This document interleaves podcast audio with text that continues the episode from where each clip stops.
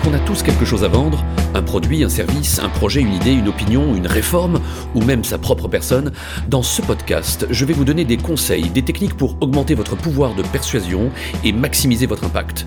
Mon objectif Vous permettre de vendre plus, plus vite ou plus souvent. Je suis Michael Aguilar, conférencier professionnel en vente et motivation et dirigeant du cabinet Vendeur d'élite. C'est parti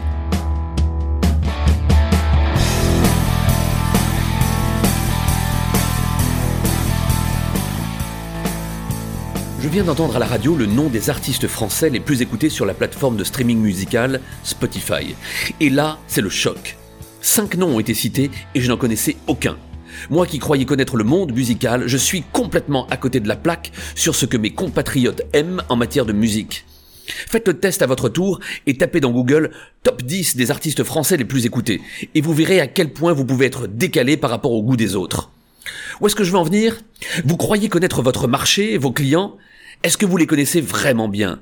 Vous pensez qu'ils sont satisfaits de vous ou de vos produits parce qu'ils achètent chez vous et puis un jour ils disparaissent et partent à la concurrence sans dire un mot? Savez-vous pourquoi?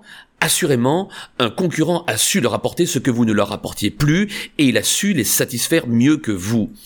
Il existe un moyen pour savoir ce que pensent vraiment vos clients.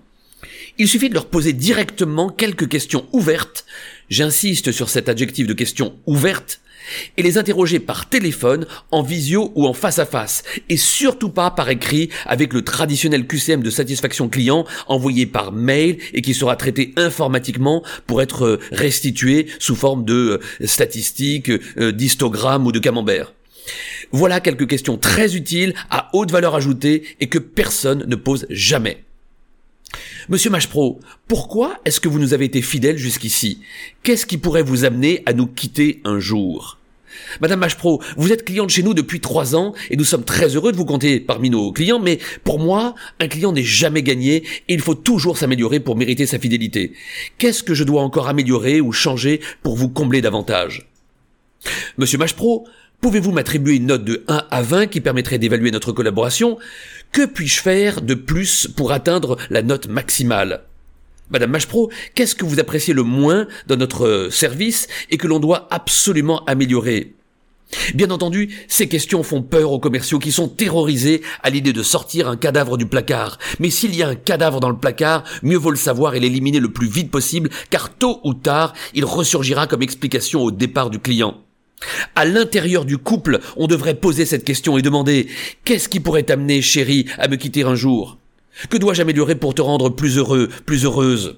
Au sein des entreprises, on devrait poser cette question une fois par an aux collaborateurs et surtout aux collaborateurs les plus appréciés, ceux qu'on tient absolument à garder et leur demander qu'est-ce qui pourrait vous donner envie d'aller voir ailleurs, de nous quitter?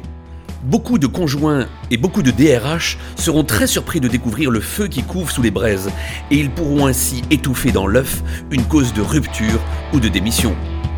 À la semaine prochaine.